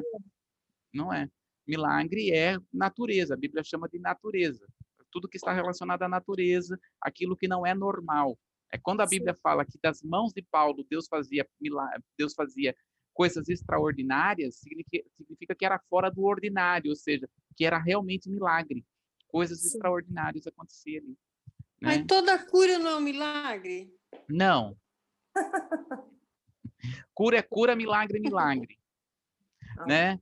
O, é que para nós, assim, é, é, é, tudo milagre, mas não. Na, de acordo com a palavra, milagre é relacionada à natureza, a água se transformar em, em, em vinho, a, o mar se abrir, andar por sobre o mar, tudo isso é milagre, aquilo que é fora da natureza. Cura, e aí está falando curas, porque é espírito, alma e corpo do ser humano. Né? Hum. Amém. Ô, Bruno. Para mim era Oi. tudo junto e misturado. Não, a Bíblia seleciona as coisas muito bem feitas. É, para entender melhor, é só entender o que é natural e sobrenatural. É, né? é. Isso. Oi, Mas a, a, gente vai continuar, então a gente vai continuar falando que é milagre, né? Que a gente aprendeu assim, é, né? É. A, maioria, a maioria que nem o, o, o médico falou lá do, do Juninho, só um milagre para ele sobreviver, né? Sim. Então agora, hoje ele já está melhor, já tivemos a notícia que ele já, já conversou, já está, né? Conversou com os pais, então a gente está falando, é um milagre, é, um milagre que aconteceu. É, né? é, é, porque é, uma, é, agora, é o hábito, né? É a força do hábito. É, agora é que nem você fala, né? Uma coisa é uma coisa, outra coisa é outra coisa. Nós é. não vamos colocar na cabeça deles que não foi é, um milagre, é, né? Claro, você não precisa forçar a pessoa, falando, não, isso não é milagre. Nós estamos falando aqui porque isso é um uhum. estudo bíblico. É. Né? Estamos nos voltando uhum. para a palavra. Né? Você não vai chegar para a pessoa, isso uhum. não é cura, isso é é, a pessoa entende que aquilo é. foi um milagre. Não é, não é milagre, foi uma cura. Mas você tem que saber no seu interior essa diferença. Até mesmo para você uhum. ler a palavra, porque é importante. Você vai lendo a palavra e você vai identificando o que é, o que, como se manifesta. Amém? Amém. Amém. Amém, pessoal? Glória a Deus. Vamos então encerrar. Quero agradecer aí ao Bruno, né, por essas quatro semanas, né, que nós estivemos juntos, tá? Foi uma bênção. É, eu creio que ajudou bastante, né? E talvez, se tiver mais algumas dúvidas, né? É, ele está à disposição, tá? Para vocês perguntarem, tirarem dúvidas, né? E nós também estamos aqui, tá? Para ajudá-los a, uhum. a, discernir as coisas, né? E é importante, né, na, na igreja, né, o, o conhecimento destas é, verdades e princípios para que não haja confusão. Por isso que a gente sempre prima, né, por uma igreja que anda com princípios, né, a palavra de Deus, e também uma igreja equilibrada. Né? E o equilíbrio é a base de tudo. E quando uma igreja se torna extremista, né, ela vai buscar é, coisas que vão fugir né, aos princípios e a coisa não anda, a coisa não caminha, só dá confusão, né, dá confusão e aí o vendaval vem né, e acaba derrubando é, os pilares né, da verdade. Né? Por isso que a gente sempre prima pela palavra e pela verdade. Tá bom? Obrigado, Bruno, mais uma vez. Né? Amém, Deus abençoe. Pastor. E vamos então orar né, e encerrar é, este ciclo, né, essas palestras, tá?